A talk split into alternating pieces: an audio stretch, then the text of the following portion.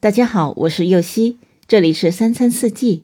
每天我将带您解锁家庭料理的无限乐趣，跟随四季餐桌的变化，用情品尝四季的微妙，一同感受生活中的小美好。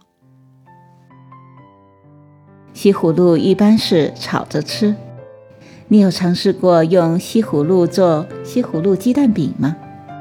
味道很不错哦。今天在这儿就解锁西葫芦鸡蛋饼的做法，所需的食材有：西葫芦一个，鸡蛋两个，面粉一百五十克，盐适量，油适量，大葱一小段。首先将西葫芦去皮洗干净，对半切开，用勺子挖去里面的籽，用擦丝器将西葫芦擦成细丝，放进料理碗中。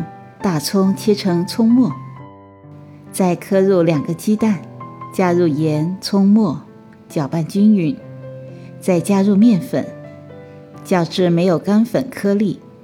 接着加热平底锅，放少量的油抹匀，油热后在锅内加入一勺的面糊，用勺背将面糊摊开。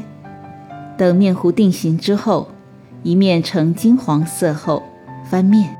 烙成两面金黄后即可装盘。感谢您的收听，我是右希，明天解锁生滚牛肉窝蛋粥。